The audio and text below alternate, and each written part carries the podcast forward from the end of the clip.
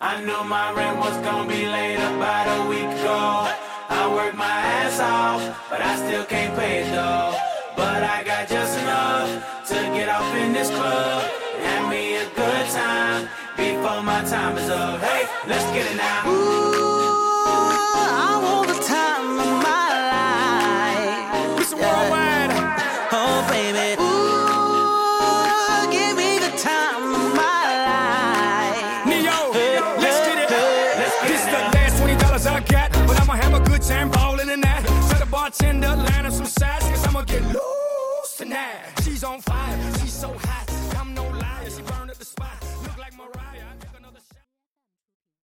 与民国相遇选段一：象牙塔与百乐门，民国上海的大学生劲舞事件考述。一九三四年十月三十日，上海申报在其教育消息栏一个不起眼的角落里刊登了这样一则简讯：上海各大学联合会议决，严禁学生入舞场跳舞。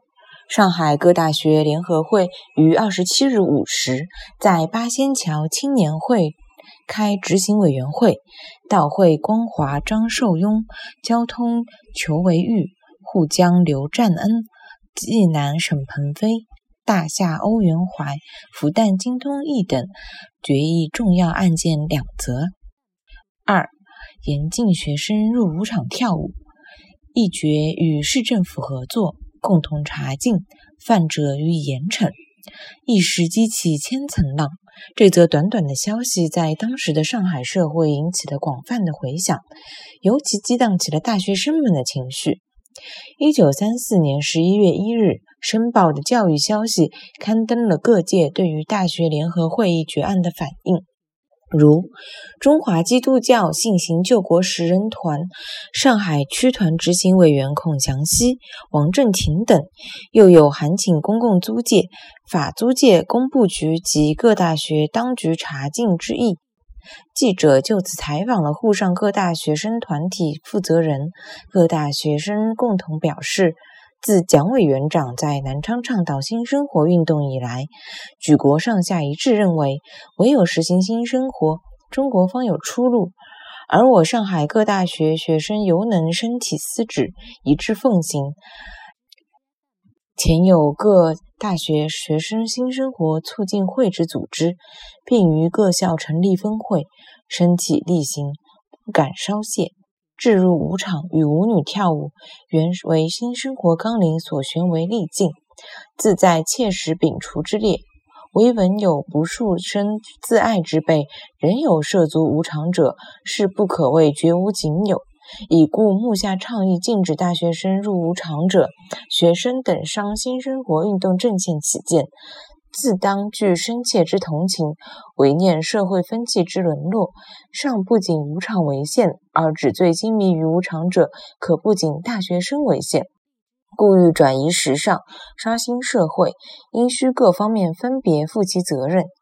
由贵乎社会领袖之能身体力行，以身作则，树己风行草焉，方能收普遍倡导督率之功也。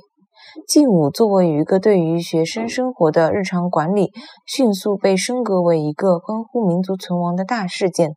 娱乐开始与新生活运动这样一个政治动作发生关联。从学生这些表述中可见，他们对于舞场和舞女，至少在公开言论层面是否定的，认为舞场的存在代表了社会风气之沦落。大多数话语是在蒋介石的新生活运动的脉络里展开的，认为跳舞，尤其是与舞女跳舞，违背了这个伟大民族复兴运动的纲领。劲舞一事纷纷扬扬，成为当时沪上报纸关注的热点话题。大夏大学联合其他大学组织大学生复兴运动促进会，试图恢复大学生作为一个精英群体的社会声誉。他们对于社会的非议深表愤慨。各方盛称大学生沉迷舞场，形成一重大之社会问题，颇引起一般人士之注意。唯闻各大学多数结生四号自号之学生，一向勤勉求学。未尝涉足舞场，因此咸认为有辱全体大学生之名誉与人格。到此时，上海大学生劲舞逐渐溢出本铺范围，而引起全国注意。当时影响最大的《天津大公报》在要闻版发表对于此事的报道。记者采访上海相关方面后，得出结论说，禁止大学生跳舞，因稽查困难，迟迟未实行。学生查教授却先行开始。记者认为，上海的禁舞运动是雷声大雨点小。他指出，接受采访的人说辞都大同小异，而空疏。例如，甲本校方面跳舞学生仅占极少数，校职与舞厅馈隔，往返不易。晚九时继续点名，校门晚十时落锁后，无论何人不许重启。通学生极少。以禁止方法：一、函请市政府会同密查；二、派员往舞场稽查，遇有本校学生即令其退出；三、注意每学生平日举止行动；四、令训育课加紧戒备；五、函各学生家长。切实训勉子弟。说来说去，无非好像自己校内已没有学生跳舞一般，而且言谈之中更暴露出一点极劲舞的极大困难。大公报记者的评论可谓切中肯叙。上海沸沸扬扬的劲舞，在某种意义上确实呈现了象征意义多于实质含义的态势。而一些高校为了维护自身名誉，更是家丑不可外扬的态度，甚至从根本上否认家丑的存在。这也可能是学生当局在面对来势汹汹的社会舆论时的自保之词。本是大学联合会这一代表学生当局立场的机构的倡议，最后却激起学生的群情激愤，导致三十年河东，三十年河西的状况。学校当局是虎头蛇尾，首鼠两端。学生俊武绅士却是风起云涌，亦可为民国上海不期然而至的一大社会景观。Hey.